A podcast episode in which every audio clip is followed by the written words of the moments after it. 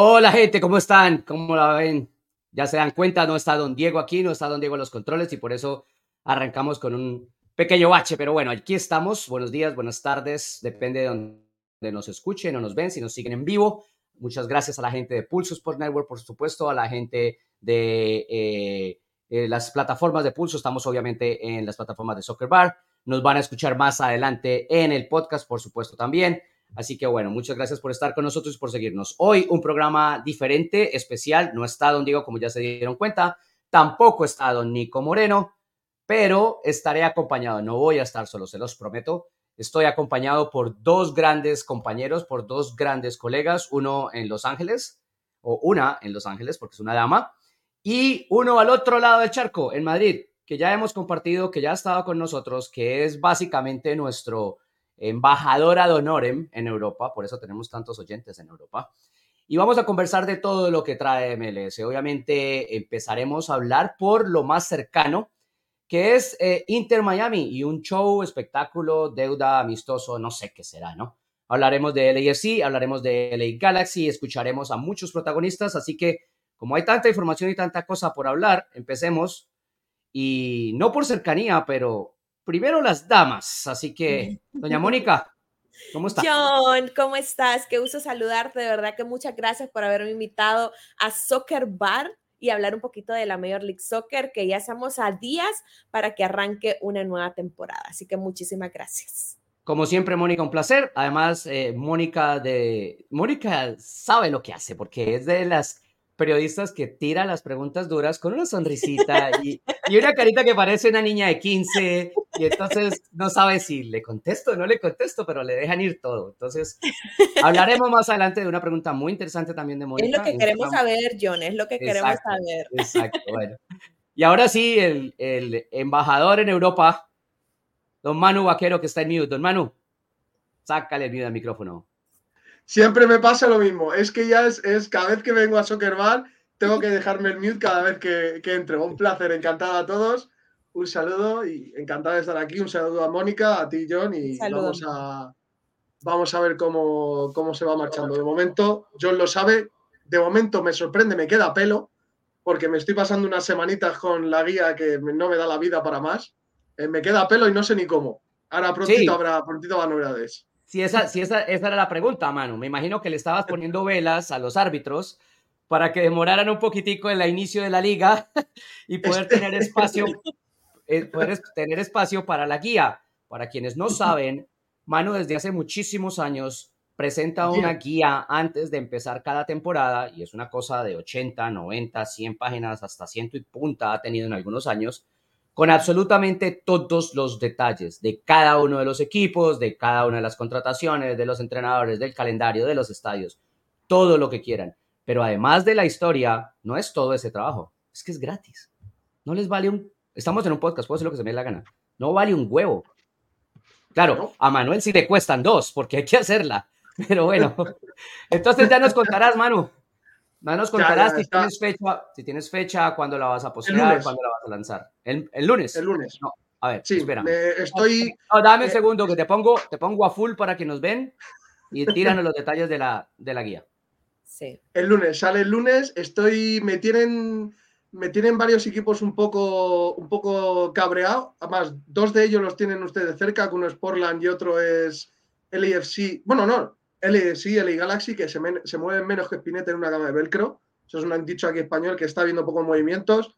Hay otros equipos por ahí que es como, por favor, hacer algo. Es como el meme este que estás dándole con un palo. Haz algo, por Dios, pues estamos así. Eh, pero bueno, eh, ya el lunes saldrá. Sí que es verdad que por el tiempo que se ha hecho un poco encima, había alguna cosa que he tenido que quitar, pero bueno, eh, aún así va a ser un contenido bastante extenso, similar a lo que a lo que ha habido otros años y bueno, eh, espero que a la gente, a lo que nos esté escuchando ahora, los que nos escuchen más adelante y los que vean el, la guía, espero que les guste.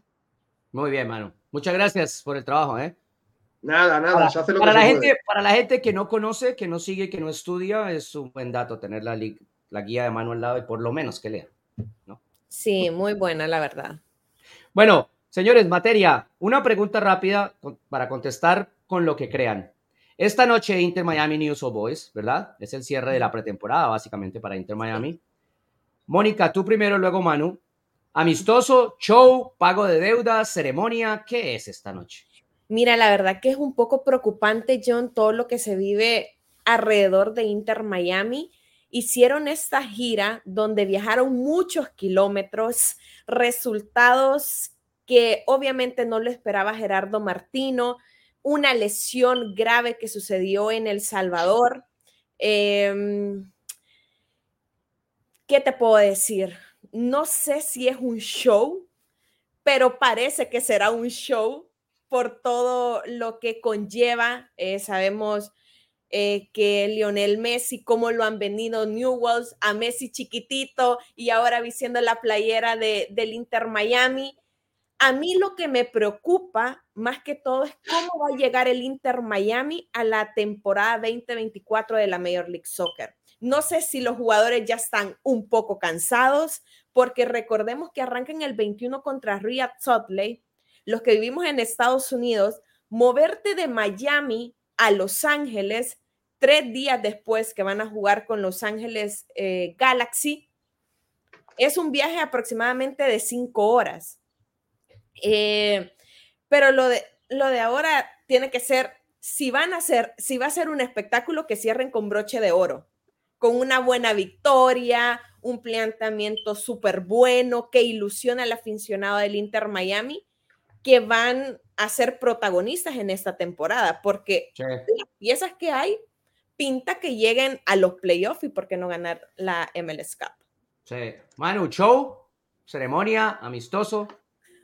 Eh, show, eh, show completamente. Mira, estaba intentando buscar un dato, algo que decía eh, Mónica, lo paso no me ha dado tiempo a encontrarlo. para mí es un show, es un show completamente. creo que van pues a tirar un poquito de, van a traer mercado, van a intentar traer mercado argentino ya que tienen a Messi, o sea, Messi es el máximo símbolo que tienen ahora mismo, entonces qué mejor que traes, llevas a Messi a su equipo donde creció, perdón, donde empezó, eh, y ya con ello intentas atrapar un poquito más de target, un poquito más de, de, aficionados a MLS. A lo que decía Mónica de, de la pretemporada, estoy con ella y estaba intentando buscar el dato porque yo siempre he dicho que desde que se anunció esta pretemporada se me parecía muy similar a la que hizo el Cosmos en, los años 70, con la diferencia de lo que el Cosmos iba a cerrar negocios.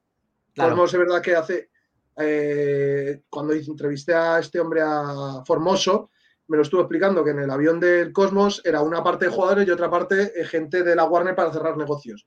Pero quedándonos en lo futbolístico fue una temporada que no sirvió para una pretemporada que no sirvió para mucho. Entonces, estaba buscando justo el dato, lo pasa no me ha dado tiempo a mirarlo. Eh, ¿Cómo empezó esa temporada New York Cosmos? Eh, a ver si lo intento ver más tarde, pero no tiene pinta de que vayan a iniciar muy buena temporada. Si nos vamos a unas, a unas pretemporadas un poco más cercanas, eh, ha pasado siempre que cuando un equipo ya no de MLS, sino de fuera, de, Europa, ha hecho este tipo de giras por Asia, luego los inicios de temporada son muy, son muy difíciles. Entonces, no lo auguro un buen inicio, pero realmente todos sabemos que MLS cuando tienes que dar el callo, cuando tienes que rendir es a partir de verano. Es cuando no, olvidarte, no olvidarte de la temporada, pero sí que intentar eh, a partir de verano es el, como siempre le hablamos, eso que tanto le gusta a Nico, el pico de forma. El pico de forma tiene que estar. La curva, la curva. La curva. Eh, tienes que estar arriba en verano. Entonces, yo creo que no ha sido una buena decisión futbolísticamente. Eh, en cuanto a negocio, sí, pero si al final estamos para el fútbol. Entonces. Bueno, les propongo una cosa, escuchemos a Tata Martino y, vamos, y empezamos a caer y a cerrar el tema de Inter Miami y este show, espectáculo, homenaje de esta noche. Mucha gente feliz por este partido, mucha gente que ha viajado, se trata de Newell, entonces fundamentalmente disfrutar y además, bueno, que también nos sirva de puesta a punto para el inicio del torneo. No podemos dejar de lado que nosotros en seis días estamos por jugar, así que seguramente aprovecharemos, aunque sea un pedazo del partido, para ir tomando nota de, cómo ajustamos detalles para el comienzo de la liga. Claramente yo tengo un vínculo muy especial con Newell y seguramente será una linda noche para mí y para toda la gente que venga al estadio. Eh, Leo tuvo una inflamación del aductor, en el primer partido con el equipo este, árabe. Eh, no tuvo una lesión que amerite pararlo o, algún tratamiento especial, algún tiempo especial, íbamos día a día, por eso jugó 10 minutos el segundo partido, por eso no pudo jugar en Hong Kong. Eh, por eso este, jugó ya un poco más de tiempo en el partido en Japón. Eh, mañana seguramente sumará minutos eh, y si todo sigue así va a llegar muy bien al inicio de, del campeonato, que es lo que nosotros queremos. Es decir, hay una competencia que nosotros la hemos ganado y seguramente iremos con toda intención de poder revalidar ese título. Hay un, una liga en la cual no hemos ni podido acceder a los playoffs y como mínimo necesitamos acceder a esos lugares. Eh, y después está el gran desafío que es la Conca Champions, ¿no? que a mí me parece que es, este, por, por el premio que tiene, probablemente el, el torneo más importante que, que, nos toque disputar. Eh, y además es un torneo diferente a la liga porque la liga es tan larga que te permite cometer algún que otro error. Los torneos cortos este, y de partidos mano a mano te permiten pocos errores o casi ninguno. Mi principal trabajo es gestionar el, grupo de jugadores y el cansancio y determinar claramente que lo más importante empieza el, el miércoles 21. Ahí estaba. Me deja dos cosas. Uno, en, en, la planificación de esa curva, Manu, Mónica, porque lo, dice, porque lo dice claramente, ¿no? O sea, los objetivos son claros tratar de revalidar Leagues Cup, eso es en el verano, uh -huh. meternos en los playoffs, eso es tener la curva alta en el verano. eh, eh, además lo, lo, acepta, la liga te permite ciertos errores, o sea, tenemos, podemos arrancar medio mal. Pero el que me da, crea la duda es que, que tiene mucho interés en la Liga de Campeones de CONCACAF y que empieza muy temprano. Entonces ahí es donde yo creo que va a tener inconvenientes. Eh, Leo va a arrancar esta noche, eso está clarísimo. Uh, de hecho, hay un, hay un rumor de que es factible que juegue unos minutos con la camiseta de Newells al final, o sea, más show imposible. Eh, Ese dato no lo sabía. Entonces sí se suma verdaderamente el show. Sí, exacto. eh, no, bueno, eso no es nada. Hay un, hay un icono de, de Newells que no está jugando Newells, ¿cierto? Pero que le pidió permiso a su equipo para venir con News, porque quiere estar en esta ceremonia. Porque al final, y yo lo entiendo, pero este podría haber sido un partido al principio de la pretemporada, más de show precisamente, ¿no? Uh -huh. Pero bueno, se, eh, Sergio Busquets no va a estar, porque Sergio Busquets tiene una dolencia y Tata Martino lo dejó claro, es preferible guardarlo para el arranque de la temporada. Y lo dijo, si la temporada arrancara hoy, Sergio juega, pero como no arranca, guardémoslo. Pero entonces el tema de la Liga de Campeones de Coca-Cola parece que les, que le está desajustando la planeación a News. ¿Qué dices, Mónica? ¿Qué dice Manu? Mira, eh, la Conca Champions definitivamente tiene que ser como su prioridad por lo que lleva, por la clase de jugadores que han llegado al Inter Miami. Entonces, para mí es en primer lugar la Conca Champions, la Lips Cup también, pero más que todo la MLS. No comparto tanto con Gerardo Martino que puedas cometer ciertos errores al inicio de la temporada. Si los puedes evitar, fabuloso, pero esa mentalidad como te permite cierto error no es tan favorable porque Inter Miami lo vivió la temporada pasada, o sea, venía súper mal y cuando vienen esas estrellas querías estar en los playoffs y no lo conseguiste. Otro equipo que le suele suceder eso es a LA Galaxy. Sabemos que LA Galaxy es el equipo pentacampeón, no, no inicia bien la temporada y luego están haciendo ahí eh, numeritos para poder clasificar a, a playoff. Entonces no es tan favorable que, que, los equipos tengan ese margen de error. Lo sí. pueden hacer porque son, e, son equipos sí. y se gana o se pierde, pero pero el Tata Martino siento un poco de preocupación de cómo va a manejar esos tres torneos. Manu, marzo 7 termina empezando Inter Miami su participación en Liga de Campeones. ¿Cómo llega? Eh, fatal. Mal. No, hemos visto, todos los que seguimos en MLS, hemos visto a muchísimos entrenadores que han hecho preparaciones de irse a, a, a México a entrenar en altura, irse a países de Centroamérica para entrenar en condiciones óptimas para enfrentarse a los equipos con los que va a competir esa competición, o sea, pero, valga la redundancia, va a disputar esa competición. Y aún haciendo esa preparación, hemos visto equipos que se han pegado el, toñón, se han caído en final, semifinal. Entonces, eh, no creo, si, si, ponemos en cuenta ese planteamiento, no lo veo yo que haya estado haciendo una pretemporada para ganar con CACAF. Al final, creo que el Tata Martino es, es como lo diría, es víctima del equipo, víctima del equipo y víctima de las aspiraciones que tiene un club, teniendo todos los nombres que tiene ahora mismo en, en, ficha, en plantilla, pero yo creo que él realmente por dentro sabe que no están para competir. Lo que pasa que, por otra parte, sabe que tiene los jugadores que tiene y que, ¿quién, decía en el 25 de, de, julio, quién pensaba que iba a ganar Inter Miami la League Cup? Entonces, como ha dicho Mónica, esto es fútbol, todo puede pasar, pero no creo que él esté pensando realmente en que vayan a competir o vayan a disputarla con Kaká. Que la gane, perfecto tres partidos. Tres partidos va a tener antes y no son realmente suaves, porque el primer partido es con Real Salt Lake, el segundo, como decía Mónica, es visitando al Galaxy y el tercero, sí, y el tercero recibiendo Orlando antes de ese primer partido de la, de la Liga de Campeones de Coca-Cola. Ah, sí, yo lo veo, lo veo complicado, pero me parece a mí que Martino, que es inteligente, a partir de esta noche va a empezar a manejar minutos pensando en ese partido. O sea, los primeros tres los navegamos y llegamos fuerte a ese. Antes de cerrar el tema de esta noche, escuchemos a los visitantes para darles también un, un, espaciocito al show. Eh, escuchemos entonces a Mauricio Larriera, que es el entrenador de Newells, y cómo ellos toman esto, ¿no? ¿A qué vienen? Porque al final del día Newells también está en medio de la competición de liga en Argentina. Acaban de perder 4-1 o 4-0 con Racing y tienen que llegar inmediatamente para jugar partido el fin de semana. Vamos a encarar de la forma más seria posible em, y con la intensidad que, corresponda, sabiendo que es una, por eso repito, es un evento, hay cosas que tenemos que ser competitivos en cada, en cada partido que, estemos representando a este club, eh, sin pasarnos de, la raya en, ningún sentido.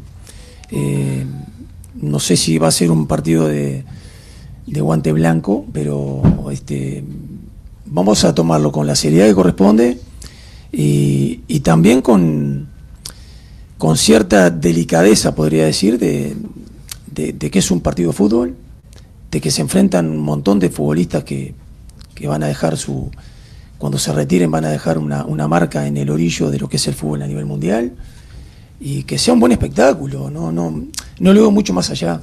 Estoy pensando mucho más en, el evento en sí, por eso hablo de las vísceras y, no tanto de las vísceras en, dentro, dentro del campo de juego. Este, eh, no va a haber ninguna salida de tono, por lo menos este, creo que va a ser así, un partido este, limpio y lo mejor jugado posible. Listo, ¿no? Está clarito. Sí, espectáculo. Exacto. Bueno, cerremos, cerremos el tema de Miami solamente con este dato, porque como a nosotros nos, nos, fascina desactivarle las bombas a, los que lanzan humo por todos lados. Eh, Inter Miami, Inter Miami está cerrando eh, la idea de traer a Federico Redondo, al hijo, obviamente, de la leyenda del Real Madrid, ¿no? Eh, y aparece, empezar a aparecer rumores, ¿no? Cada vez que pasa algo hay un rumor y cada vez que hay algo de MLS es Inter Miami o es LA Galaxy o es LAFC, ¿no? Entonces, por ahí hay rumores ya de que Neymar habló con Messi, que Neymar termina la recuperación y se quiere venir a Inter Miami. Realmente lo que tiene Inter Miami es un problema inmenso, porque para poder cerrar a Redondo, para poder inscribir el equipo que tiene, va a tener que salir de jugadores. En este momento, por ejemplo, está lanzando a Emerson Rivaldo a Millonarios en Colombia que lo tiene bajo contrato hasta el año entrante y rezando que Millonarios acepte pagarle todo el contrato. Ya lo aceptó. Pero la negociación fue esa, ¿no? Sacarse todo eso encima. Manu, ¿cómo le hacemos entender a la gente que aquí hay regulaciones, normas y que lo que Inter Miami ahorita tiene es una papa caliente para poder cumplir y presentar el roster dentro de las regulaciones el día antes de la competencia? Eh, yo creo que cuando quieras explicarle eso, el funcionamiento de MLS y el por qué no puede traer eh, Inter Miami a todo lo que quiera. Una afición al fútbol te va a decir, ah, eso son cosas raras. No, esto no es, funciona como el resto del mundo. No puedes tener una duda. MLS funciona como funciona. Tienes normas que incluso cambian año a año y que los propios equipos tienen que estudiárselo año a año. Entonces, eh, esto es como todo. Para, para entrar tienen que dejar salir.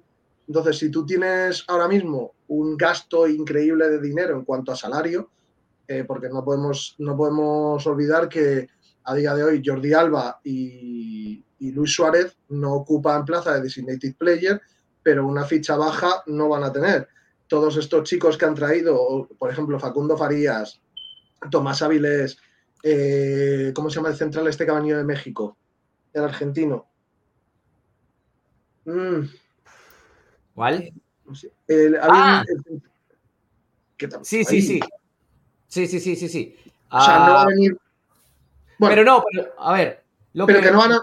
Eh, estos fichajes, perdón, estos fichajes que está haciendo Inter Miami no van a venir cobrando lo que puede cobrar un, un, un Benjamin Kremaski que puede cobrar ahora mismo 90 mil dólares. No, no va a cobrar eso, va a cobrar bastante más. Entonces, mm, si quieren traer todo lo que quieren Freire, traer. Freire, Freire, Freire, Freire, Freire, Freire, Sabía yo que tenía un.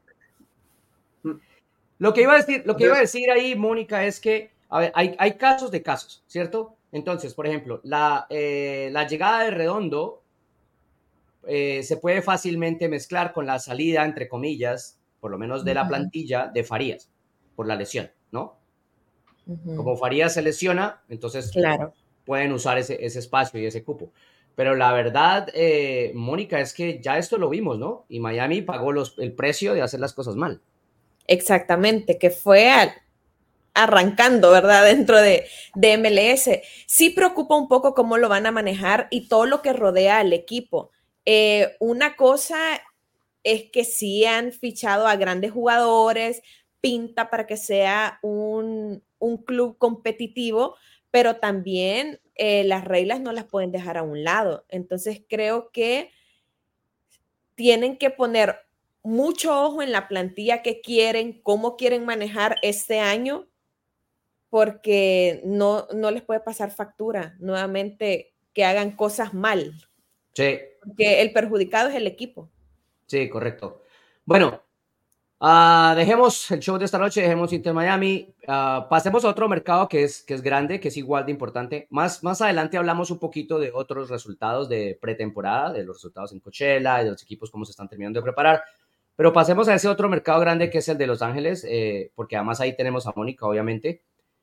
Y ayer el AFC presentó a sus cuatro, yo les digo cuatro claves, porque a pesar de que, que estén esperando por, por un histórico, eh, para mí, tener un arquero de la estatura, no física, sino de la estatura general de, de Hugo Loris, traer de vuelta a Edgar Atuesta, que tenía todo el sentido para el jugador también, eso no hay que negarlo. Tener un chico empujando desde atrás eh, como Ángel por minutos adelante. Todo el mundo sabe obviamente que Buanga es el, líder adelante, pero que Olivera es un gran factor.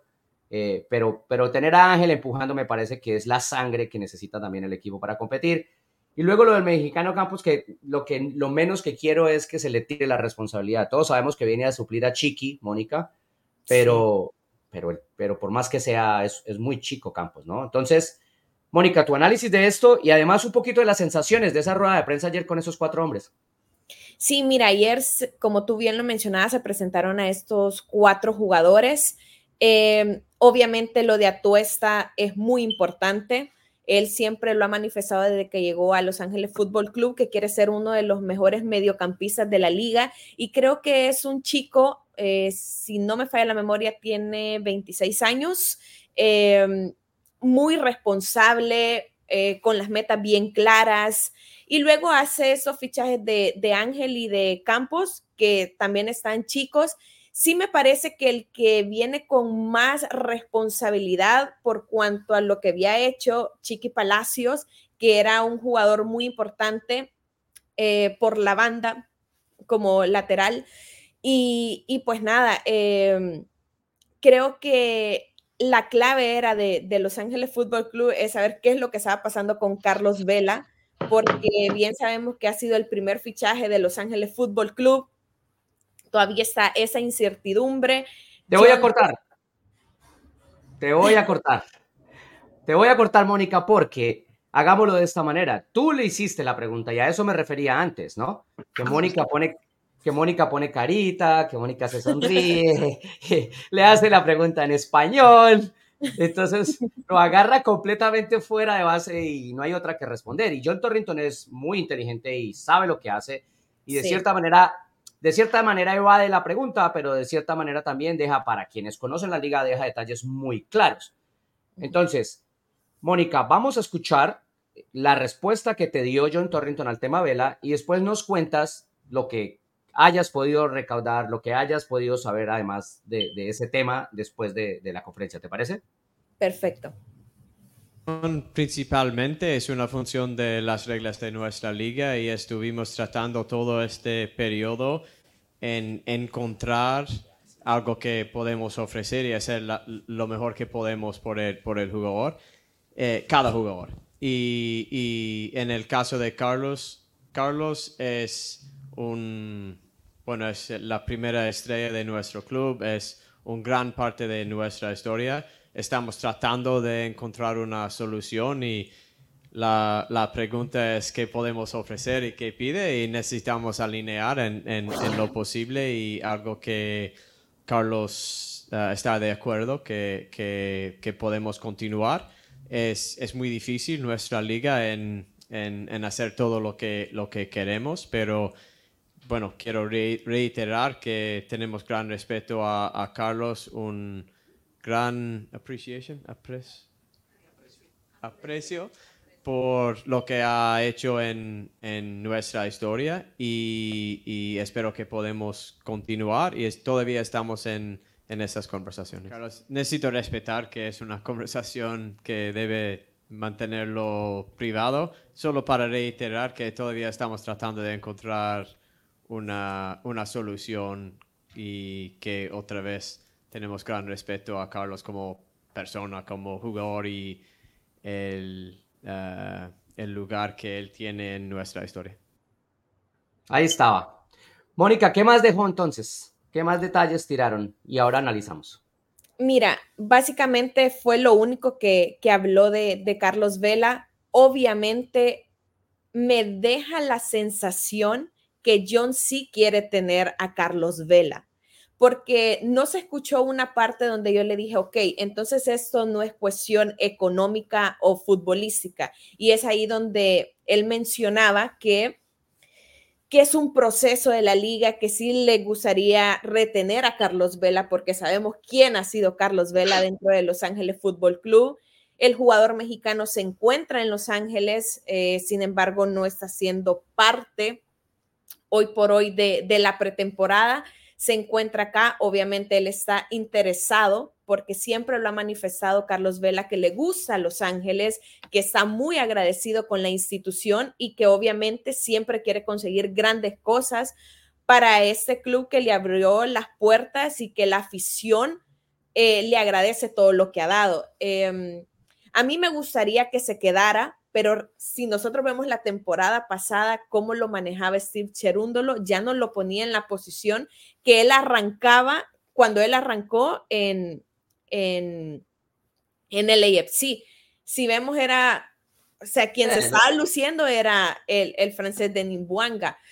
No sé eh, si esto pasa por algo futbolístico de Steve Cherúndolo, como, ok, ¿para dónde lo pongo ahora? Estoy trayendo otros jugadores. Carlos Vela va a querer siempre ser titular. Y Steve Cherúndolo es un poco como, mm, no ha querido dar tantos detalles en cuanto al tema de Carlos Vela. Sí, yo creo, eh, Manu, que eh, por un lado está claro que es un tema de regulación, ¿no? Es un tema de, bueno, Evidentemente, Carlos no puede ser el gran DP de cuando llegó. Necesitamos montar un equipo y, y qué nos queda para poder ofrecer a Carlos. Pero, Manu, me parece que nosotros habíamos visto que Vela aceptó su, su, nuevo rol, ¿verdad? Durante la temporada nos dimos cuenta que fue modificando su, su comportamiento ante el nuevo rol. Claro, o sea, eh, ¿cómo, decía Mónica, cómo plantearlo ahora mismo eh, se puede quedar si deportivamente, financieramente, yo creo que financieramente, echándole un vistazo a la plantilla, ahora mismo tiene dos, las dos, tiene dos plazas libres de Cinetic Player, solo tiene ocupada la de la de Wanga. a menos de que Atuesta haya llegado como DP, en teoría solo está Denis. Entonces, puedes ofrecerle un, a menos de que estés trabajando en, darle una de estas plazas a un jugador que pueda venir de aquí a, al, cierre de mercado o incluso en, el verano, mm, puedes plantearle un DP eh, a X dinero más barato y deportivamente, para mi opinión, deportivamente, yo creo que lo que hemos dicho, él ha tenido un rol diferente. Pienso que con la entrada de, con la llegada de Tomás Ángel, eh, iba a decir Pablo Ángel, eh, puedes tirar a Buanga a una banda, Olivera en otra banda y poner a Carlos Vela de, delantero y que vaya compartiendo minutos con Tomás Ángel. Yo creo que mm, él tiene que ser consciente de que ya no está para jugar 34 eh, partidos, más Leagues Cup, más con Champions League, más eh, la Copa. Entonces, creo que sí que podría aceptar ese rol. Yo creo que, como ha dicho Mónica, John tiene ganas de que se quede. Yo creo que Carlos Vela no hablo con él, no tengo ni idea, no me meto en su persona, pero si no ha aceptado, le han tenido que llevar alguna oferta, seguro. Si no ha aceptado ya ninguna oferta es porque su intención es, quedarse, es quedarse, perdón. Entonces, esto es un tira de afloja y hasta que al final, no un tira de afloja, sino esto es un ir poco a poco uniendo, y poco a poco acercando posturas hasta que se llegue al acuerdo. ¿Cuándo se va a dar ese acuerdo? No lo sé, pero yo eh, pienso que se va a dar. Sí, yo también. Mónica, ¿algo más de LAFC o nos montamos en el carro, manejamos las 12 millas hacia Dignity no, mira, solo agregar algo sobre Carlos Vela, como lo decía Manu. Yo también creo que le han de haber llegado ofertas y obviamente él está feliz acá en Los Ángeles. Imagínate que de México le lleguen, ok, te pago 5 millones, pero LAFC no creo que te los pueda dar. Entonces, él creo que está evaluando, ok, el beneficio de mi familia, mi felicidad, me siento bien en Los Ángeles Fútbol Club, es un equipo que le tengo mucho cariño, a irme a México. O sea, yo a Carlos Vela no lo veo como un tipo de que quiera regresar a México, no, no, lo veo, o sea, de verdad que no miro a... No va a llevar a su familia a México. Sí, exactamente. Entonces yo creo que por esa es la, por eso es la tardanza, porque está velando más por su familia, por sus niños, por su esposa y la tranquilidad que vive acá en Los Ángeles. O sea, nadie lo molesta, a menos cuando sale del estadio, que tú sabes, John, que se pone ahí la afición mientras salen con su vehículo. De ahí, él está tranquilo acá. Y yo siento que, que, se va a quedar. Va a costar esa negociación, pero que se queda, se queda. Una, una, cosa, John, antes de conducir esas 12 millas que has dicho tú, eh, ya que Mónica lo tiene más cerca, eh, ¿va a hacer algún movimiento más el IFC? Porque es que mm. creo que a, día de hoy, a día de hoy, junto a Toronto, junto a Toronto y yo creo que Toronto y ellos y a lo mejor Portland son los equipos que tienen la plantilla más corta. O sea, creo que el IFC ahora mismo tiene 22, 23 jugadores. Entonces, eh, Mm, ¿Hay algo, movimiento, algún trial list, como se llaman ellos? ¿Van a ascender a un home ground player? O sea, yo es que, te lo digo con total sinceridad, porque es que eh, lo ha estado hablando con John antes de entrar, me pega un tiro en la cabeza con mm, el IFC que va a hacer, que no, no me da movimiento, no. ¿Qué tiene? ¿Qué hace? ¿Que, hay equipos con ya las 31 fichas, el IFC 22. Ostras, me parece muy raro, algo tiene que tener. No sé si Mónica tiene alguna información más. sí, puede ser que salgan con alguna sorpresa. Yo digo, yo digo que va a sumar dos más y a Carlos Vela. ¿De a, cuándo, John? ¿A cuándo? No, no, antes de que arranque la temporada, probablemente uno, y si el otro no lo logra cerrar, van a aguantar y dejar un cupito porque a ver cómo nos vemos y lo sumamos en el verano. Una bomba en el verano. Vamos, que la, guía, esto es una pregunta trampa, la guía del IRC ya la voy cerrando, ¿no? Ya voy cortando. Eh, no, por ahora cierra, por ahora cierra. Entre estos y Toronto, yo creo que Toronto igual es el, es el equipo que yo no ha firmado nada, salvo el. No, Toronto es terrible. del draft. Sí. Bueno, las 12 millas más rápidas de Los Ángeles para llegar a LA Galaxy. que sigue en construcción, Mónica, pero además que está viviendo una presión, tiene presión, porque tiene que arrancar con resultados, ¿no? ¿Cómo, cómo ha estado la pretemporada y cómo están los ánimos? Por supuesto, eh, LA Galaxy aún no gana en esa pretemporada. Obviamente al aficionado galáctico le preocupa porque necesitan un cambio. Eh, Greg Bunny evidentemente va a arrancar esa pretemporada junto a, sus pupilos con mucha presión, muchísima presión. El primer partido es contra el Inter Miami. Em, ¿Qué se puede decir de, esta institución? Hablábamos hace tres días con Ricky eh, como capitán, que ahora portará el dorsal número 10. Y ahora lo escuchamos, Mónica, y, analizamos si quieres lo que, lo que nos cuenta. Perfecto. No, eh, termina y lo escuchamos. Ah, Ah, ok, perfecto. Ricky va a aportar el dorsal número 10. Él manifestaba de que ya no hay excusas, fue contundente al decir que ya no hay excusas. El año pasado le, le sucedió que muchos jugadores se lesionaron. Eh, hablaba también de lo que necesita, eh, si él fuera director deportivo, lo que él llevara a la institución, un goleador, que verdaderamente lo necesita LA Galaxy y un extremo. O sea, él fue con, claro al decir, si yo fuera director deportivo, trajera estas dos piezas que las necesita urgentemente LA Galaxy. Sí. Escuchémoslo entonces porque dice exactamente, Mónica, con todo exactamente lo que él dice, pero es muy interesante escucharlo a Ricky porque es que es otra de esas personas que, que tiene una carita suave, que parece tranquilito, pero que va tirando golpecitos aquí y allá y aquí y allá. Claro. Eh, este año ya no tenemos excusas. Em, yo cuando llegué el primer año, pues sí que es verdad que faltaban em, cuatro meses para acabar la competición y ese año a lo mejor fue de adaptación. El año pasado, como, como has dicho, tuvimos muchas lesiones y creo que era un año pues un poco para olvidar, pero este año sí que es verdad que estamos en una red line, que digamos aquí, y que tenemos que dar eh, lo mejor de nuestro fútbol, de nuestro club. Creo que es un año muy importante para todos nosotros, para los jugadores, para el club, para el míster. Creo que es un año eh, muy importante que tenemos que empezar ya a demostrar. Eh, el año pasado creo que hice uno de los mejores números desde que soy jugador profesional y espero que este año pues, pueda marcar más goles, ser más decisivo y sobre todo llevar al club Em, de LA Galaxy en lo más alto donde se merece. Pensábamos que era algo pues eh, de un esguince, pero llegué a Barcelona, eh, empecé a entrenar y, no notaba mejora. Entonces fui a ver un doctor que también pues vio que, que mi, mi, tobillo pues eh, a lo mejor tenía algo más, más serio.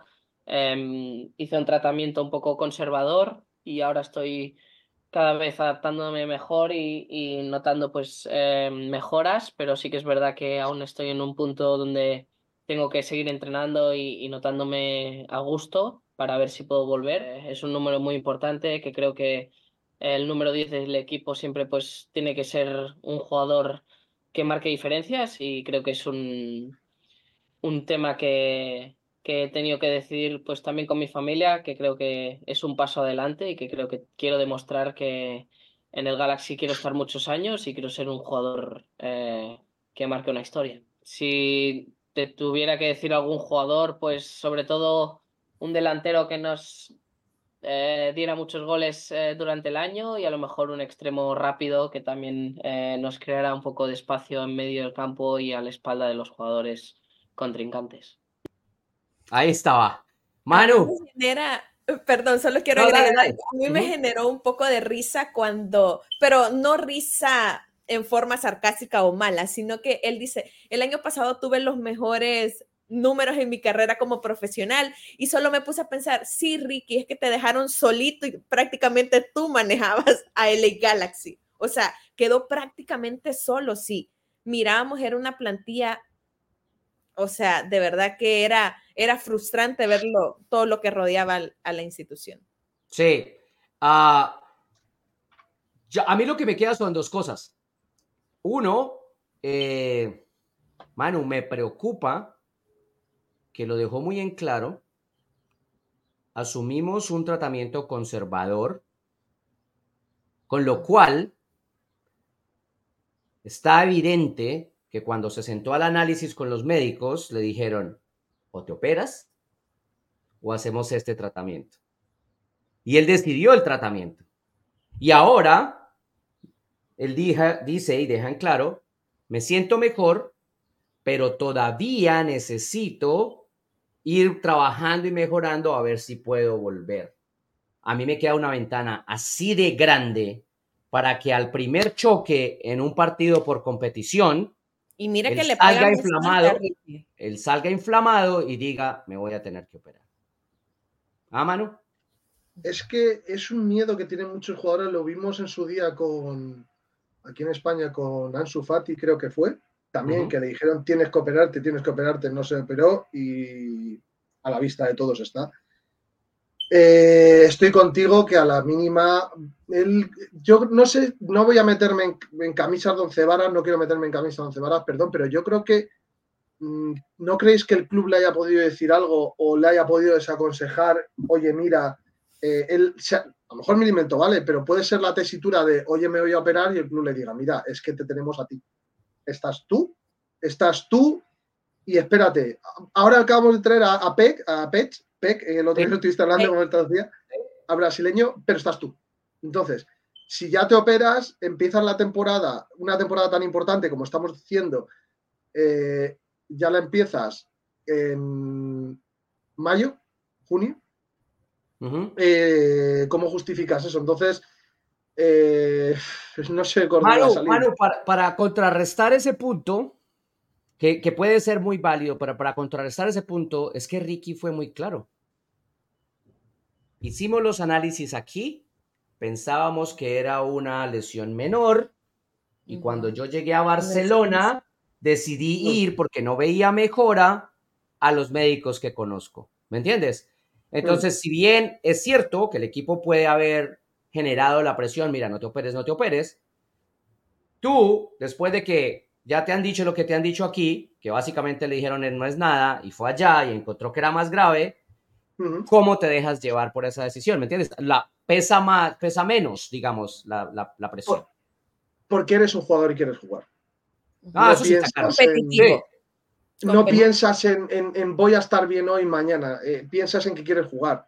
Entonces, mm, yo creo que está claro. O sea, yo lo del club es una utopía. Lo que he dicho yo del club es una de las cientos, cientos, cientos de posibilidades y combinaciones que pueda haber.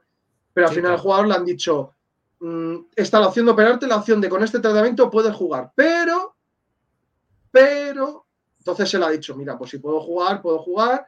Y también es verdad que hay que decirlo, la intensidad con la que se juega en MLS no es la intensidad con la que se puede jugar, se juega en el fútbol, en el fútbol europeo.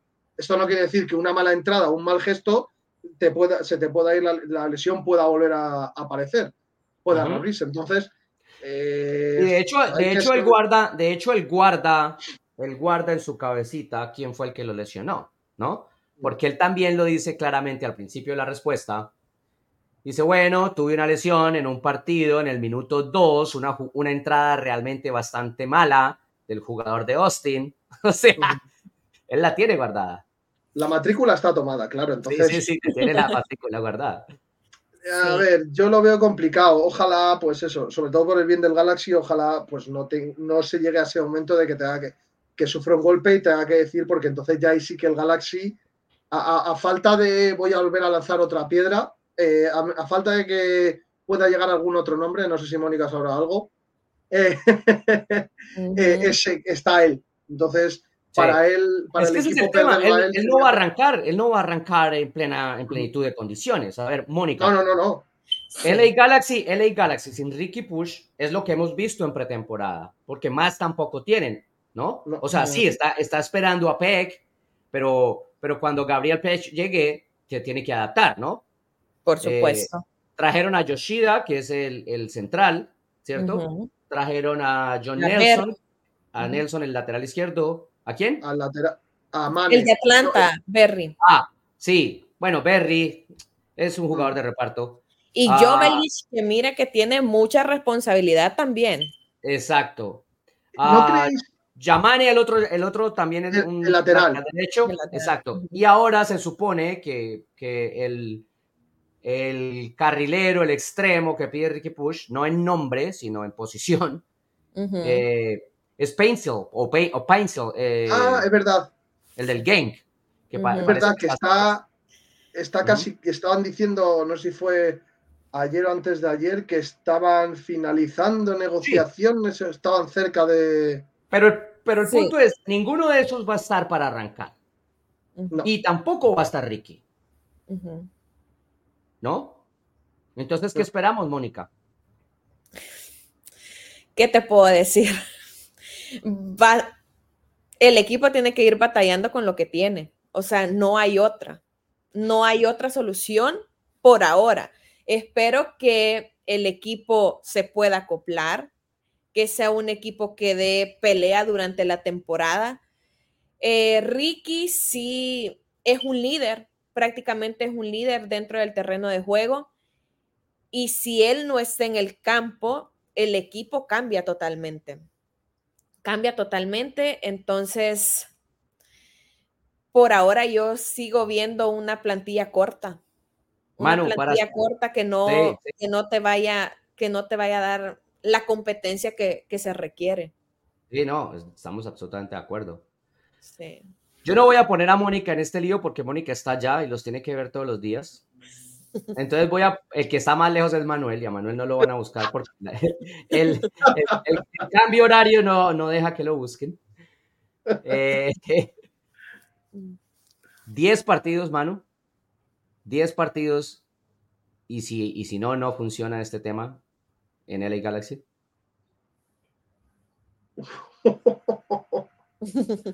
Eh, 10 te diría más. ¿Más? ¿Le vas a dar más? Después de tres temporadas, ¿le vas a dar más de 10 partidos? Yo creo que le van a dar, le van, le van a dar, le van a dar, antes que, venga, vamos a ser condescendientes. Eh, es que yo le he metido muchos palos al Galaxy, muchos. Eh, pero yo creo que pueden darle los partidos suficientes a que eh, pueda, si es verdad que se cierra, entre comillas, se adapte, Gabriel se adapte, y yo creo que le pueden dar, vamos a poner Disca antes, antes, antes del Disca. Si el equipo no está por encima de la zona de clasificación antes de junio, o sea, en junio, antes del League ahí se acaba. Chao. Yo creo que sí. Yo también creo lo mismo. Manu, no te, no te puedo contratar como director deportivo de mi equipo. no, eres, una madre. Pero, escúchame. Yo pensé que no, que no lo iban a renovar para esta temporada. Yo pensé que en diciembre, adiós. Pero es que es historia, Bani es historia de la Galaxy. Y a los jugadores que tienen historia, aunque sean tres temporadas. ¿Sabes por qué? ¿Sabes por qué sigue en LA Galaxy? Porque han de haber visto que el año pasado eso de las lesiones fue un verdadero caos. No, y es que el año pasado, el año pasado fue terrible. Piezas importantes. Se Pero además no solo piezas importantes, no solamente, perdón, Mónica, no solamente lesiones, sino lo de Douglas Costa fue terrible, lo de Chicharito fue terrible. O sea, en ese sentido, ¿no? Y estoy más que seguro que Bani no, no, es, no salió corriendo a traer esos jugadores. O sea, esos jugadores vinieron, se acabó. por, eso, por eso yo te hago la reflexión de que si me pones a Greg Bunny con el último Galaxy campeón de Donovan, Beckham, Robbie King, que jugaban solos, y, haces lo que estás haciendo ahora, entonces te puedo decir, John, eh, cinco partidos, no diez, cinco. Pero es que no tiene esas piezas, no tiene, y, en lo que está diciendo, una plantilla muy corta, no tiene jugadores determinantes. Sus jugadores determinantes han sido jugadores que han estado mm, paseándose. Chicharito, Douglas Costa, y solo, como habéis dicho. Y que ahorita el Galaxy está como, no puede ser cuánto dinero di en estos jugadores y no hicieron la diferencia. Claro, Ahí, es cuando nos tienen que contratar al señor Ron Rojas, al señor John Rojas y a mí, de, director deportivo y de scout directamente, y les hacemos una buena planificación. Eh, que no hay problema, o sea, es que no es difícil. El, el asunto es, es lo que digo, yo creo que sí que le van a dar bastante más tiempo le van a dar bastante más tiempo, no sé cuánto, pero porque al final no tienes un muy, o sea, no tienes una plantilla como pueda tener la del Tata Martino, no puedes tener una plantilla como la que tiene eh, Columbus Crew. No tienes una gran plantilla, tienes unos jugadores que tienes que empezar a, jugar. Que sí, que son tres años y es el Galaxy, pero yo creo que el Galaxy tiene que quitarse ya esa idea de que somos el LA Galaxy. No, eso ya lo has perdido. Eso dejó de existir en cuanto a contratarse a Curton Alfo, ya dejó de existir. Ahí, ojo, lo que yo, ojo que yo estaba allá cuando llegó Curton Alfo. Pues cuando firmaste a Curton Alfo y, hiciste el, como aquí se llama en España, el Cidanes y Pavones, vamos a darle paso a los homegrown players, creo que la peor generación de homegrown players que ha habido en el Galaxy, ahí dejaste de ser el Galaxy. Pero no solo por eso, sino porque le duró tres meses. A los cuatro meses ya estaba trayendo a Jonathan Dos Santos. a Giovanni Dos Santos. Se olvidó, de se olvidó de la cantera. Entonces, ¿cuál era el chiste? Era un chiste. bueno, señores, dejemos, dejemos a Los Ángeles para que hablemos un poquitico de otros equipos. Y vamos a hacer lo siguiente, yo voy a poner una placa con los resultados de pretemporada. Si a ustedes se les ocurre algo de los equipos que van viendo, suéltenlo. No importa que nos estemos viendo, que nos estemos viendo y la gente nos está escuchando igual, da lo mismo, ¿vale? Perfecto. Metan la, metan la cucharada, dirían en mi país. O en mi país natal, porque este también es mi país. Austin 3-3 con New York Red Bulls. Aparentemente el delantero de Red Bulls eh, está funcionando muy bien. Ah, Austin, que había empezado, ¿se acuerdan que dijimos, Manu, alguna vez acá, empezó con 12 jugadores la pretemporada? Sí, con 12, ¿verdad? Y ahora tiene 14. 16. pero ahí se va, ahí se va ajustando. Y le, pero, y le empata a Red Bulls. 3-0 le ganó Charlotte a Phoenix Racing. Charlotte, ahora en un ratico vamos a escuchar al único DP que tienen, a Enzo Copetti. Una curiosidad de Charlotte. Eh, el otro día leí unas declaraciones del entrenador diciendo que sí, que tenían algo estudiado, un par de jugadores que podían venir de uno seguro antes del inicio de la temporada y otro más adelante. Eh, si uno se pone a ver el roster ahora mismo de, Charlotte, tiene 30 jugadores. Sí, sí, no, pero. pero a ver, eso rápidamente mueven. Exacto, la mayoría de esos van para afuera. Además, lo más importante era limpiar el camerino. Sí, hombre, eso está claro. Y, se fueron. Y se fueron. y los polacos había que limpiar el camerino y los polacos se fueron. Ahora escuchamos a Copetti y van a ver que entre líneas también lo deja claro. Chicago Fire 4-0 a Minnesota United, Minnesota sin técnico, Reynoso con golpes. No Cabe mencionar que se nombró a que Kelina Costa, exjugador del AFC, llega a Chicago. Llega a Chicago, sí. Seguro ahora repasamos la lista cuando repasamos los confirmados que, están llegando. Colorado Rapids, que todo el mundo dice que se armó como si fuera el Inter de Miami. Empató los dos con el Hartford Athletic, señor. Armó un muy buen once muy buen once. Ya. Yo creo que le abrió la puerta a los que se querían devolver. Así como armar, armar. O sea, básicamente puso un, un, puso un, un, este, diría yo en Twitter, un servicio social, o puso un, un, aviso en los periódicos en Europa. Si usted es estadounidense y se quiere regresar a jugar a la MLS, venga con nosotros. Pero tú no crees que, pero tú no crees que puede tener eh, o sea, yo ya no me fío de los entrenadores porque mira el palo que me ha metido Ben Olsen, porque le he dado hasta el carnet de identidad al pobre hombre y mira lo que ha hecho en Dynamo. Oh, que ahora Ben Olsen está. Houston, tenemos un problema. Problema, sí, los, estuve escuchando la semana pasada. Lo de, eh, Nelson Quiñones, lo de Nelson Quiñones terminó siendo peor, se va a perder toda la temporada. Siete. Exactamente. Sí, una pena. O sea, eh, Nelson Quiñones se va a perder toda la temporada. El otro Quiñones, Luis, probablemente no vuelva. Eh, Héctor Herrera está lesionado y operado, recién operado en, Portugal. O sea que. Sebastián Ferreira, ¿qué pasa con él? Volvió, volvió, está trabajando y parece que se va a quedar. Eso es lo que te iba a decir.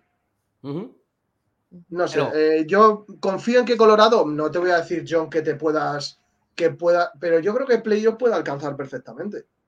¿Colorado? Yo creo que sí. Porque y que al final de la, temporada siempre Colorado eh, intenta, eh, no, sí, sí. Amanecerá y veremos, dijo José Feliciano, y véanlo. John, ¿tú no ves ahora mismo a este Colorado Rapids eh, entre los ocho primeros de una conferencia oeste claramente venida a menos?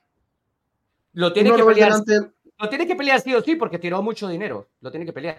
Claro, o sea, es que ahora mismo yo lo coloco por delante de Galaxy, lo coloco delante de Austin, lo coloco delante de Minnesota, lo coloco delante, nombres que veo ahora aquí, de. Portland, y, y- y ahí va a estar. Eh, ¿Qué más equipos? Delante de San José. Es que ¿De Vancouver? perfecta- Delante de Vancouver. Es que yo perfectamente lo puedo ver.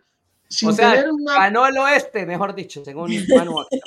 ¡No! Pero joder, por delante tiene el sí, por delante está Seattle. Eh, incluso Dallas. Que mira que Dallas. no- mm, incluso Dallas. O sea, no me gusta los movimientos que está haciendo Dallas, pero incluso te lo pongo por delante. Eh, yo creo que puede clasificar. Ahora vaya que me- se pegue un lechugazo y bueno. Lo metió cuarto, se la voy a guardar. Sí. Oye, Sí, que yo creo que me queda algún equipo. ¿Qué plantilla faltan? Sí. A ver, me queda algún equipo, yo creo, de. Sa- ah, San Luis. Real. San Luis lo veo por Real delante. Salt Lake, Métele Real cinco. Salt Lake. Real Real Salt Lake. Está por delante, mételes esto.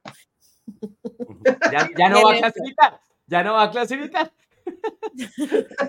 Orlando, Orlando City le ganó 1-0 al Dynamo. Ya, ya hablamos de los líos del Dynamo. Orlando City está armando un paquetico de aquellos. Ya confirmaron hoy a Muriel, evidentemente. Lo del Yo lo chico, siento competitivo en Conca Champion a Orlando. uf, sería fantástico, pero arranca también muy temprano. Es que es el problema de Conca Champions. Sí. que sí, arranca sí. muy encima sin, sin rodaje. Ujú. Pero, pero, pero Oscar sabe manejar ese tipo de torneos. La plantilla, si bien se va a reforzar muy bien, digamos, con Muriel, am, los movimientos que han hecho, pero me parece que lo más sólido es haber mantenido esa base, ¿no? O sea, Sí. mantener, man- mantener a, al arquero, al peruano, a Galese, eh, mantener a Facundo. eh, me parece que por ahí el equipo. Ver el rendimiento de Ojeda. Sí, Ojeda, bueno, está haciendo los goles eh, A en ver, temporada. Entonces, ahora, lo otro para Conca Champions, viéndolo bien, es Muriel está en pleno tope de competición. Entonces, depende cómo lo lleven, ¿no? A lo mejor lo usan precisamente para eso. O sea, vienes a pleno tope de competición, te vas a comer absolutamente todos los minutos de aquí a mayo. Porque nos vas a poner en las próximas rondas de la Liga de Campeones de CONCACAF y los minutos que y los puntos que podamos ir subiendo. Y luego en mayo te tomas entre comillas las vacaciones para poder adaptar tu cuerpo y no me importa que no juegues uno o dos partidos de Leagues Cup, que le bajes al nivel, que retomes para el final de temporada. Ojo, No es mala idea. Sí, pero no, ojo. pero Da- Duncan se te va en junio. ¿Cómo, cómo?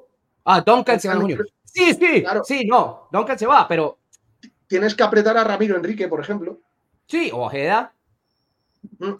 Ojeda yo lo veo este año más media punta. pero sí, lo, pero está llegando mucho al área. Mm, Por eso. Entonces, por ahí puede ser. Bueno, el Galaxy 2-2 con New York City FC, ya hablamos del, eh, del Galaxy, New York City FC ahí va. eh, siempre, ulti- un- New York City los últimos años es un equipo que se convirtió de perfil bajo eh, en términos de contrataciones, eh, mucho Moneyball, mucho, mucho City Group, pero es un equipo que, como juega tan distinto, eh, por ahí va, va sumando cosas, pero, pero tiene muchas debilidades New York City, la verdad. Mm. Y ha contratado poco. Sí, pero lo que La- ha contratado a mí me gusta. El Juventudes también me mola bastante. Me gusta bastante la Juventud que ha contratado. ¿eh? Sí, sí, sí, sí, sí. Bueno, y mantener a Santi y seguramente muy pronto Sí. volver, muy pronto volver con Frasquito, que ya casi está, Mm. que ya está haciendo trabajos con Aquí pelota sin contacto. Entonces, bueno. Ah, Toronto y Real Salt Lake. Ah, bueno, Filadelfia y Sí. New England Revolution empataron 0-0. La verdad, poco que decir. Filadelfia siempre lo mismo, muy dedicado a su proceso y muy hermético. Y, Y- pero New England está entrando en un proceso. Que yo siento que un día le tiene que dar fruto eso a Filadelfia. Sí, ¿En títulos? Sí, bueno, ya llegar a finales y perderlas no es suficiente. Sí, claro. Título. le dio para uno. Y New England me gusta porque New England está dando también la. Está dando también el paso a bastante homegrown players. Yo creo que Sí, y bastante jóvenes. Ya no es, ¿ves? O sea, todo lo que estaba cogiendo el, el New England de, Bre- de Bruce Arena, ahora se está yendo al FC Dallas de, del español, de Nico Estevez. que por eso lo que decía yo, que a mí los movimientos de Dallas no me estaban... Están cogiendo un camino contrario. Me gusta Sí. mucho cómo se está moviendo New England. Sí, sí, sí. Ah, bueno, Toronto 1-1 con Real Salt Lake. Toronto muy poquito realmente. Ah, y los Quakes le ganaron 1-0 a un Portland Timbers que todavía está por hacer los grandes movimientos. Esperen seguramente un delantero DP y esperen algo más por ahí. Ah, John, señores, ¿Llega, señor. ¿Llega para el lunes o no llega para el lunes? No, no, no, no, no llega para el lunes. Nada, venga, gracias. Me encanta, porque os, saco, os saco cosas para ir cerrando yo, porque es que si Sí, no, no me da la vida. Sí, sí, sí, seguro, seguro. Ya casi, nos, ya casi nos vamos, así que escuchemos a Copetti, el DP de Charlotte. Perfecto. Ya va a cumplir un año mía. ¿Cómo está mía? ¿Qué has aprendido este año? ¿Qué te ha cambiado este año? Mi vida creo que cambió. eh, ya antes mi vida era el fútbol, eh, vivía compenetrado en mi cabeza, solo tenía el fútbol, vivía para el fútbol hasta que nació mi hija, que, que creo que cambió mi vida, cambió mi forma de pensar. eh, cada vez que llego a casa la veo hoy en día caminar, que, que empezó a los 10 meses y medio, que fue increíble. Y, nada, ahora eh, me toca estar lejos de casa, por ahí me duele un poquito, pero, pero bueno, ya está por cumplir años. La verdad que pasó el tiempo muy rápido. eh, un abrir de ojos ya la vi caminando y ahora ya la encontré diciendo mamá, papá. Es, es una cosa emocionante para mí que, que no la, no la he sentido nunca y, y nada, sé que no, no fue eh, de lo más fácil, pero, pero cuando llegó fue lo más feliz de nuestra vida. Hubo ahora muchos cambios, muchas, eh, ¿cómo decirte? Sensaciones buenas sobre, sobre todos los jugadores y, y un cambio de, de chip también en ese, en ese pensamiento de, de no quedarse con un solo buen partido, sino buscar un buen resultado para, para tratar de, de pelear grandes cosas. Yo creo que, que hubo contactos, nada más que yo he hablado ya de un momento con, con el manager y con el técnico de una, de una idea que yo tenía y, y nada, eh, la verdad que, que me dijeron que, que estaba en lo correcto, pero bueno, eso son decisiones de ellos, yo ya, ya no, no, no me meto y, y nada, yo decidí quedarme porque para eso estoy, para la para demostrar de, de por qué, por qué Charlo me, me trajo a, a jugar a la MLS, por qué estoy acá y, y nada, trato de, de, de dejarlo pasado atrás y de que este sea un nuevo año y mucho mejor. Ahí estaba. Clarito, ¿no? Yo tenía una idea, tenía una oferta de River, tenía una idea, hablé con los directivos, les pregunté, ¿estos se van o se quedan? me dijeron que yo tenía, me dijeron que yo tenía la razón, entonces me quedé. Claro. Y, y también lo dice, ha habido cambios eh, con juga- a la, pregu- a la pregunta anterior, como ha habido cambios con jugadores y ahora estamos mejor. Ostra, tú, esa también. Sí. No, bueno, las cosas son como son. Sí, sí, no, no. Estamos mejores, claro, el mensaje. Sí, Sí, exacto. claro. Bueno, rapidito. Ah, sí, rapidito. Quiero hacer- eh, Sí, No, sí. Quiero que le hagas una pregunta. la- el próximo día que veas una rueda de prensa de, de Neville, quiero que le hagas una pregunta. Es si a cuál de los cinco porteros que tiene actualmente en plantilla va a poner a jugar de, por- de jugador, porque cinco tiene ahora. ¿eh? No, no, no. A ver, dímelos. Dímelos Ahora para- mismo, Bórralo, bórralo, bórralo de la, de la. Sí, Crepó, el titular. eh, Schulte, El segundo. Ibasic. No existe. ¿Ya no está? No, no va a existir. Se va. se Ah, no va a existir. Tranquilo, no lo pongas en la liga. No lo pongas en la liga. Bueno, Tremius, No, pues lo ha firmado este año. sí, sí, pero es el tercero. Y Pantemis. No, no, no, no, no. Te falta el chico. Cinco. Hay ha, uno. ha firmado. Ha Sí, firmado sí, sí, Crepó. pero hay, son dos, de esos dos, hay dos que son del, de- de- del segundo equipo, del T2. Entonces, Hunter Schulte uno y Sí, Trey uno. imagino que será el otro. Correcto, esos dos son del segundo equipo, correcto. Acá- ya, pero el tema es que, o sea, yo los he puesto porque han firmado contrato con el primer equipo. Sí, Ojo. sí, sí, sí, pero no te preocupes, eso va- su- van y vuelven, van y vuelven. Como Es como- Focaccia, como Focaccia, va y vuelve. Tiene Es contrato. como con eh, el este hombre pero que va, a poner a jugar a algún portero, porque cinco por. Pero que creo que también hay algún equipo por ahí también que tiene 4 o 5. O sea, es que es Sí, no, no, no, seguro. No, bueno, pero. Así ya no puedo hacer nada. Ah, Iba, iba shit, bórralo, no lo tienes que publicar. es imposible de verdad, ¿no? La lista rápida de los confirmados eh, en las horas recientes. Luis Muriel, obviamente, lo dijimos ya Orlando City. A Petrovic es el, el midfielder que llega a Charlotte. A, Desde bueno, Brendan Hines, que, que llega a Austin de DC United, ¿cierto? Ujú. A, eh, ¿Qué más por ahí? Dos super, dos super Lo de. Acosta que mencionábamos para Chicago. ¿Cuál? Ah, Acosta, claro, correcto. Acosta llegó a Acosta. Chicago. Lo tengo aquí abierto. Eh, Connor, eh, Connor Handley a DC United desde Tampa Bay Rowdies. Ah, correcto. Brent Kalman de Minnesota a Nashville. Eh, y Nashville ha anunciado uno hace 10 minutos que si me dais un momento os lo saco. Eh, lo tengo por aquí. Eh, Govens Patius. Desde, creo que este viene de la de Force, eh, Force FC, de la Canadian, creo que es. Sí, de la Canadian Premier Pues League. lo han firmado hace dos horas. Bueno, lo han, lo han hecho oficial, man. Eso es, oficial hace dos horas. Bueno, dos últimas cosas. Este muy rápido. Eh, Vancouver entró y salió de la Liga de Campeones de así, Ujú. ¿no? Eh, vamos, vamos a decir que no fue horrible porque el rival es Tigres. El primer partido lo empató, el entre, al entretiempo del segundo lo iba empatando, pero cuando a Tigres se le dio la gana, lo ganó. Claro. Entonces, por ahí está la cosa. Y el otro tema, ya para irnos, es la, el tema de los árbitros. Eh, son horas claves, votan hoy, ah, mañana se confirma, y entonces, una vez confirmado el voto, eh, aprobarán el acuerdo, porque Pro no les va a hacer un acuerdo, un- una propuesta mejor, ahí se van a quedar. Y ya el acuerdo está, el marco ya está hecho. Para quienes no saben, en el episodio anterior hicimos otra vez todo un repaso de la estructura salarial de los árbitros con números diciendo cuánto gana un central, cuánto gana un, un asistente de línea y que esa es la idea, ¿no? Que los asistentes de línea empiecen a ganar mejor para que rápidamente puedan haber árbitros centrales, jueces de línea que se dediquen estrictamente a ser árbitros, como ya pasa con muchos árbitros, obviamente, árbitros centrales. Pero las horas claves son estas.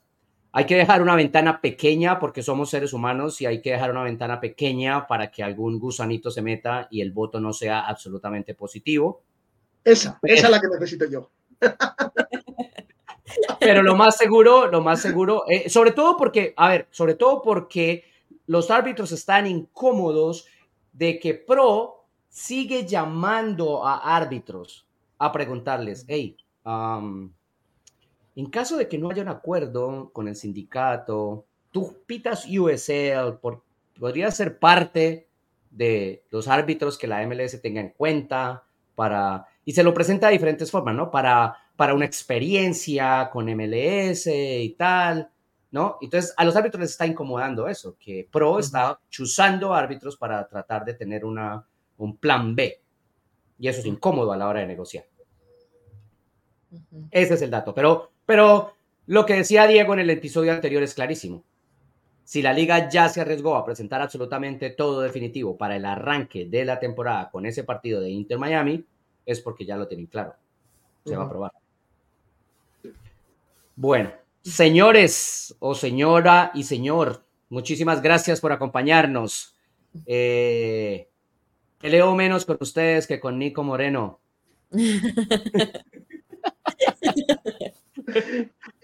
Nico, yo las veces que ya he compartido tiempo con vosotros, al pobre Nico lo, lo tenéis, lo tenéis, y lo tengo también, que yo cuando me conecto con vosotros también, también le pego alguna. Pero es que al final es, es, es- Nico.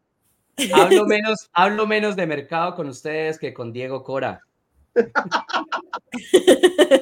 Hombre, Diego le gusta, lo, pero escúchame, Diego lo que le gusta, lo que le gusta, y a mí también es entretenido. es- al final estamos en mercado y en la salsa, es lo que tiene, Es lo que tiene esto. Por cierto, lo hemos hablado antes de empezar el podcast fuera de, de línea. Eh, Mbappé no va a firmar por MLS, ya sabemos que ha dicho que no al PSG, no va a firmar por MLS, no va a firmar por Inter Miami.